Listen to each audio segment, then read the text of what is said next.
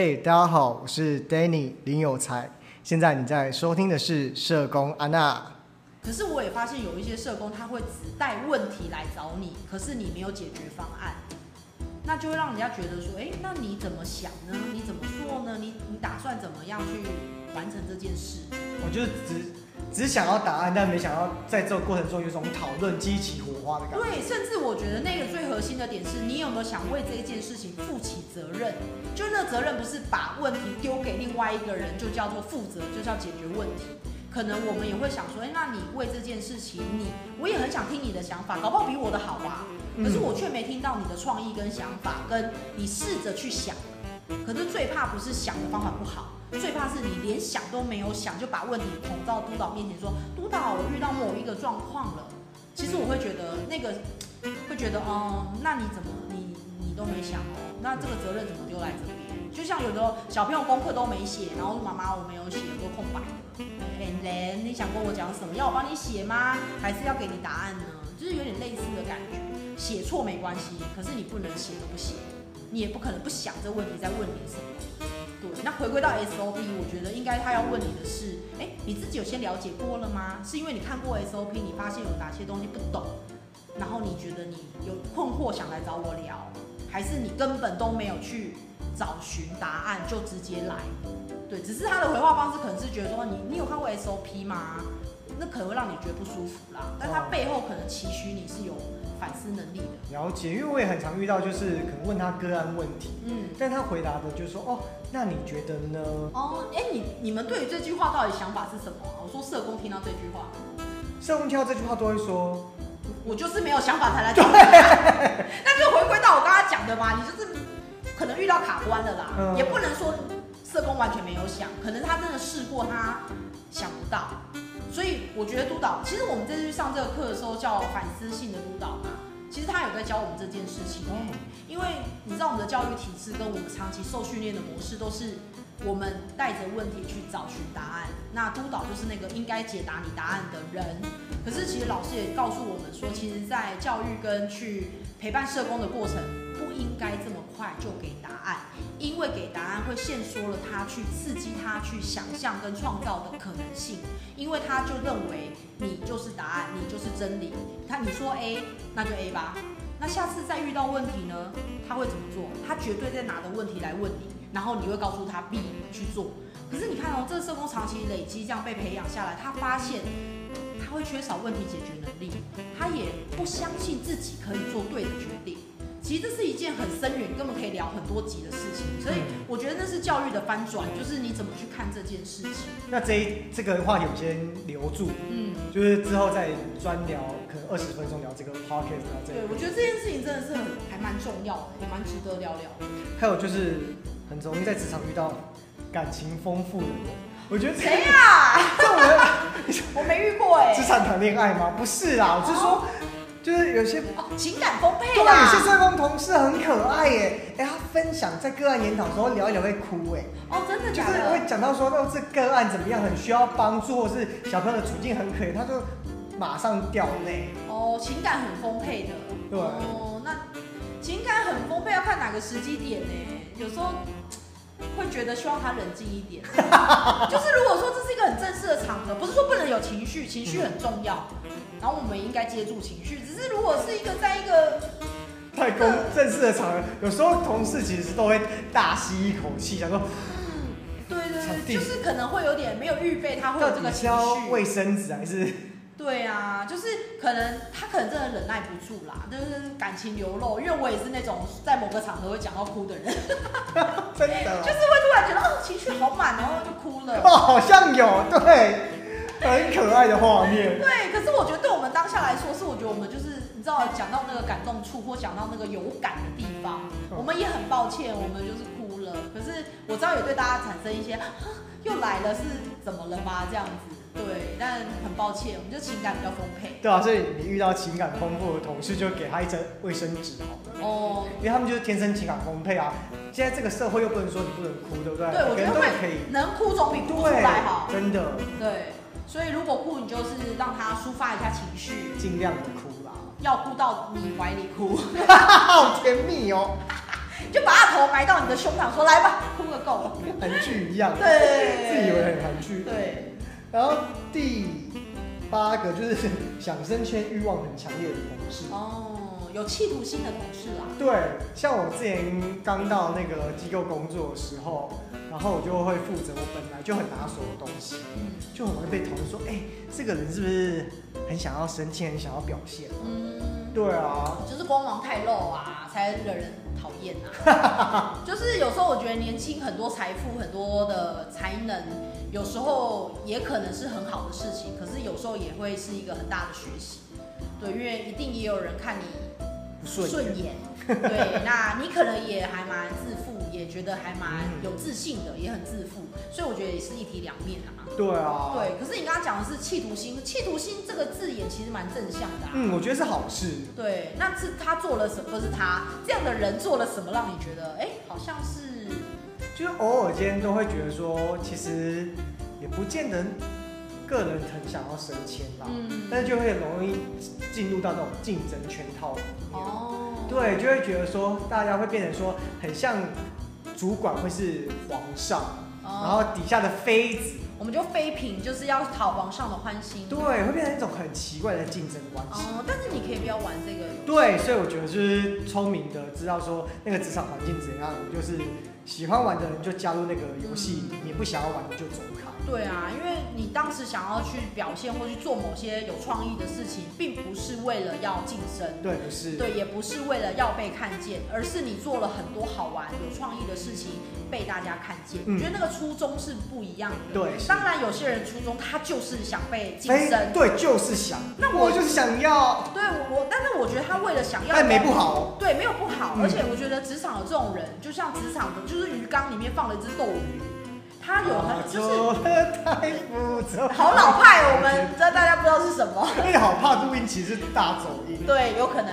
但是我觉得应该是这个企图心没有不好啊，因为他很有很有竞争力，然后很有热情，然后很有那个想望，他想去做。我觉得也是激发旁边人会觉得，哎，他这么的努力，或许我也想要。嗯。可是我觉得这种人最讨厌是他有企图心没有错，是他采用的手段哦非常低劣。对。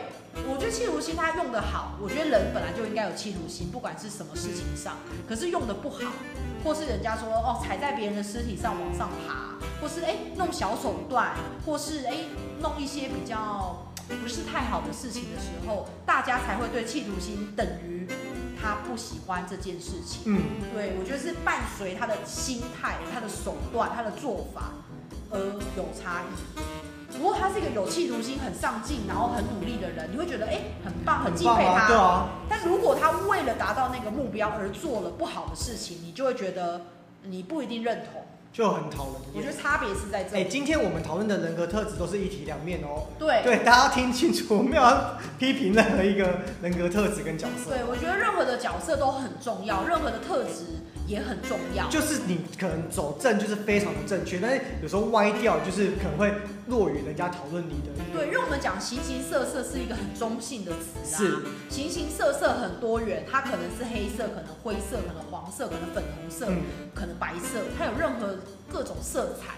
可是我觉得那个色彩没有对错，只是也许我们的感受跟观感，还有那个背后它的动机跟心态，会让我们是比较舒服的，还是比较不予认同的。对啊，差别在这。走偏门的想升迁，我真的是大翻版。对，或是说他明明就是别人做的，有些有些职场会遇到那种明明都是谁在做事情，对，但是有些人很会把功劳抢走，yes，那就会让人觉得不快乐。嗯，但如果是哎，我们的荣耀共享，甚至哦，我的荣耀是。这个伙伴的，我把荣耀给组员，给伙伴，你一定会觉得这样的人是哎很大气的，然后是大家是伙伴是一起的。可是如果都是你在做，你在辛苦，你在加班，你在想，最后功劳全部被某人拿走，而为了达到他的企图心跟晋升，你一定觉得很不开心，就真的想升他出去。对，就是真的有这种人啊，所以我觉得他运用的好，那很棒；他运用不好，你就觉得这个人真的很小人啊，一定也有这种想法。所以就是这个是其中一个想升迁的个性，再一个就是永远无法进入状况，状况外的算是白目天兵吗？就是白目天兵，就是猪队友哦，进不不了状况。就比如说，嗯，可能你研讨会好，办到中午说啊，忘记订便当了。哦，那真的是。然后或者是就是都会唠叨一些东西，然后永远都不知道在想什么。但是这种这种人的人格特质，他都会永远在意他只想在意的事情。哦，就是画错重点的人。对。画错重点，然后跟职场小迷糊。我在呃那时候在想这个人格特质的议题的时候，我都无法让他想正反两面，我都只想到说啊，只能告诉大家，真的不要跟他选同一组。哦，就会觉得跟他在一组就很倒霉。对，因为刚才讲到想升迁，你就想到哦，嫉妒心有好的跟坏的，但是无法进入状况的队友，这我连我都没办法正向，哎，无法进入状况，没有身心一体，就没有什么状况哦，纯粹没有办法专心在做这件事情。对。那真的在工作中，真的会觉得比较状况外，就是没有办法做对的事情，把事情做好，可能就会比较大家都很辛苦啦。而且有些小出包，可能是很难弥补的，或是会造成这个整个局面很失控，或是明明整场活动办得很好，偏偏漏了一个关键或是一个很重要的事情，那就真的是毁了一整个活动，也有可能。哦难以进入状况，真的大家合作起来会很辛苦。嗯，这个人的特质我真的没办法提供一体两面的一个正向。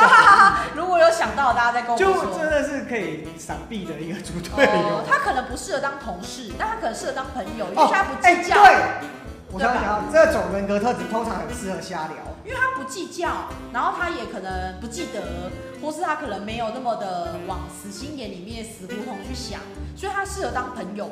但不适合当同事，我觉得有蛮多人是适合这一种的，就是你不要跟他共事，你会被他气死。但是如果当朋友，很 OK。真的，真的让我想到任何一个同事啊、主管角色，就是当同朋友瞎聊聊天都很 OK。啊、但是有时候可能真的是你跟他的工作目标不同，而且工作模式还有工作的心态啦。哎、欸，其实有时候我们在聊说职场的人格特质啊，有时候我也觉得你可以从。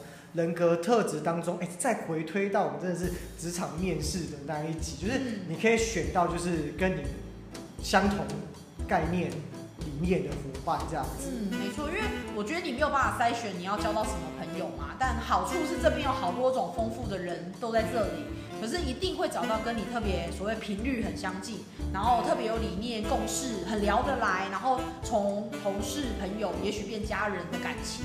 那就很幸运啊！有些人格特质就是喜欢冲冲冲，然后方案有一百趴，我就是要努力冲到一百趴。但是可能带领你的督导说，那我只要做六十趴就好。哦，其实也是会有的。所以其实人格特质真的没有好没有坏，但是我觉得就是找一个频率跟你相当的。嗯，而且我觉得除了，我觉得现在除了是找，大家都会在呃，可能会找一个舒适圈。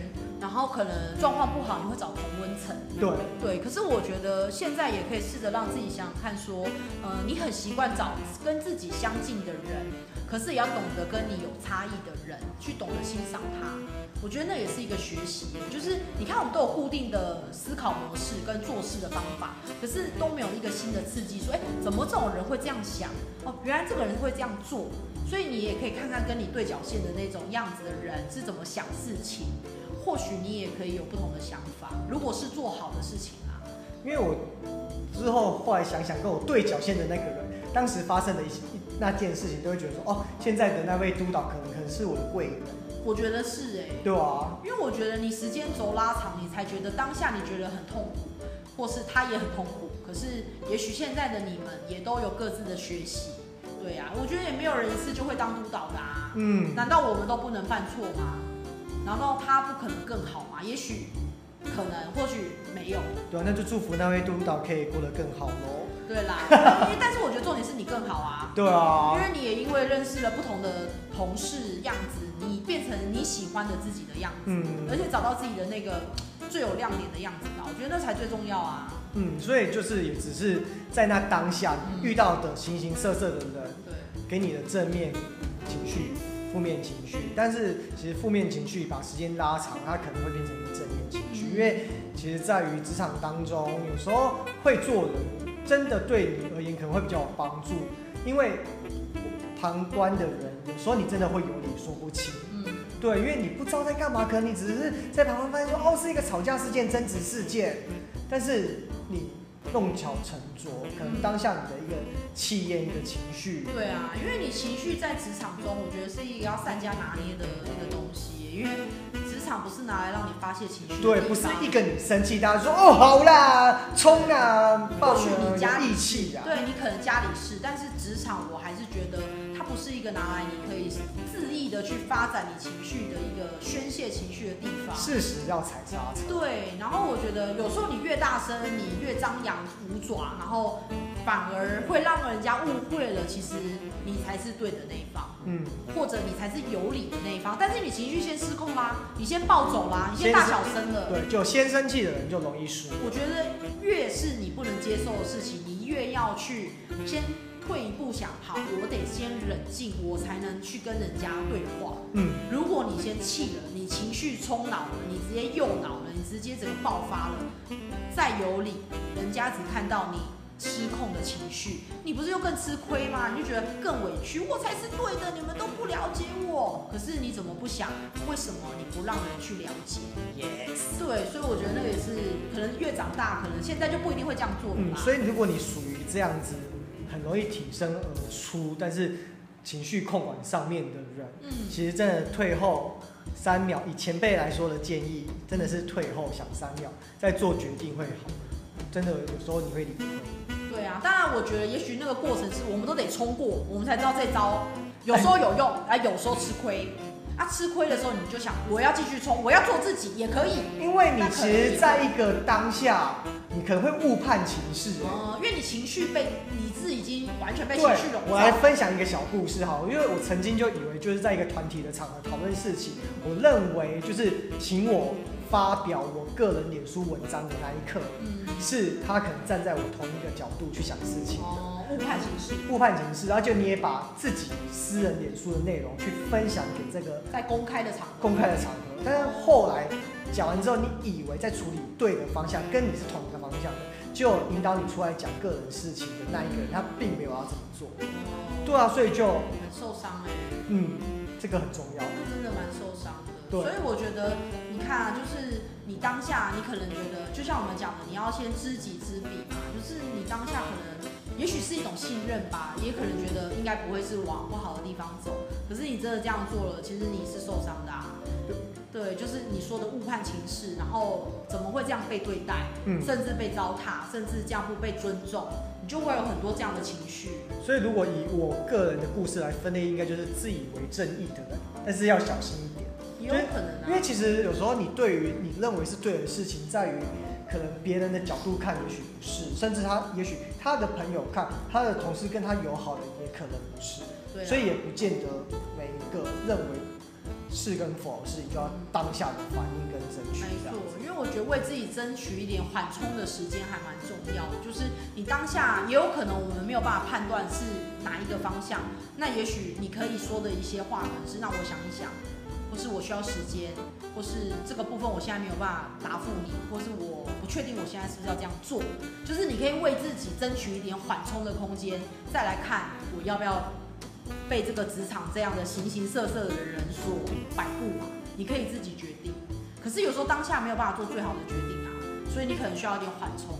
对，真的缓三秒真的是不会吃亏。嗯，对啊。缓三秒只是觉得说，哦，那我可能没听清楚，然后你可以再说一次。可是总比你说了之后覆水难收，哇，然后你自己又很受伤，一定也更难过，你就被那个形形色色的其中一色所伤害了。嗯，对。可是我相信现在也是一个很好的经验，未来如果又有人要你干嘛，你就不一定马上会答应嘛，你会想清楚。因为我觉得我的我自己的人格特质很好，很很很很有趣，就是我很容易陷入一个情境。然后当别人给你一个希望感的时候，就会跳进去，就会跳进去，然后就会在于可能各都结束之后，就会说哦，我觉得好像不错，但是后来发现事实又不是那样的时候，就觉得天崩地。裂。哦，所以你就是一个百分之百的信任别人的人，对，你就是个追光者，你就觉得哦，别人应该是带着善意的。但是你才发现，所以才会有这一集嘛，因为我们多认识了不同的人的样子。就是因为有有这些事件让我觉得在这一集想要跟大家聊，因为有时候人家都说那个刀子嘴豆腐心，我觉得在职场真的最害怕的是豆腐嘴刀子心。哦，就是所谓的呃真小人或是伪君子。的概念嘛。所以刚刚最前面讲到那个真诚啊。嗯，而且其实我也想要分享这个故事给，其中也有一个一种人格特质，就是想要两边都不得罪的。哦，比较讨好型。对，但是我想要鼓励这样子人格特质呢，就是其实不要像以前像国小交朋友一样，一定要认识一堆好朋友。嗯。你其实偶尔知道朋友的状况，因为我昨天就看到一个状态嘛，就是如果跟你很要好的。他的朋友是你很讨厌的朋友，你会该怎么做？其实我觉得有时候你就可以很清楚的切割就好了。嗯，因为我觉得哦，这倒是一个很好的议题，会觉得就看自己，因为我相信那个事件不同，对象不同，一定也会影响我们的判断。是，对，但是我觉得。就看看那个事件对于你而言哪一个是很重要，哪一个是不能被踩的底线，或是那个东西真的挑战到你某一些很重要的东西。对啊，可能你做的决定又不太一样。嗯，因为想要两边都好的朋友，通常他可能成为的同事那个角色成为代话者。嗯，我听了 A 的，我觉得哎，我可以帮助 A 跟 B 的情绪，那我跑去跟 B 讲。嗯但发现说两边的事情都不容的时候，哎、哦，是不是中间那一个想要两边都好的那个人就吃亏？没错，所以我觉得重点是中间这个人，就是他也不一定要选边站，但我觉得他有一个核心是不要成为那个传话者，就是这个东西 A 跟你讲就到你这里就好，你不用再带着。A 跟你讲的东西进去跟 B 说，然后 B 说了什么你就说，哎呀不是啊，A 其实是这样想，你不需要去担任那个调停者或和事佬，嗯、或是想要做什么，不需要。但是这两边朋友或许你都可以各自当好朋友，对啊。但他们有各自的角色立场、想法或是当时的判断，但你不需要跳进去。而那个把持在那个好的界限很重要。对啊，我觉得你就是享受当下你所拥有的朋友。嗯，对啊，你不必要就是因为可能对方的朋友是你讨厌的人，你一定要从那一方当中去获取什么。是啊，或许这里我觉得也不是选择题，我觉得这一题不是选择题，嗯、是这一题是一个很开放的一个题目，就是依照你自己的状况去做想法啦。对啊，我觉得不管你是这三个人之中哪个角色，都有值得可以聊的东西，完全不太一样。对啊，那形形色色的人呢？我觉得还有一种是职场的那种妈妈型的人，阿阿信型的妈妈型的，就是很照顾、很温暖，然后就是把自己的办公室当家里可以关心跟照顾的这种好同事，就是有这种特质的同事，哎，就是很会照顾所有同事。哎、欸，其实我觉得你就是妈妈型的。我妈妈型，别人怎么想我？我还是少女哎。因为其实我觉得这次我们做做的第一季 podcast 的主角，就是回顾我们这一六年发生的当中的事情。我也觉得你是妈妈型的原因，是因为要回忆起就是跟 Anna 共事这段期间，有一个重要事件发生在我们人生历程当中，就是。有一天我们外公过世，你还记得那个画面吗？哎，好像记得。你再多说一点，我老了。其 实我好像想要真性情，然后就对方忘记。都没有啦，你再多说一点。啊，就是妈，刚才提到妈妈型。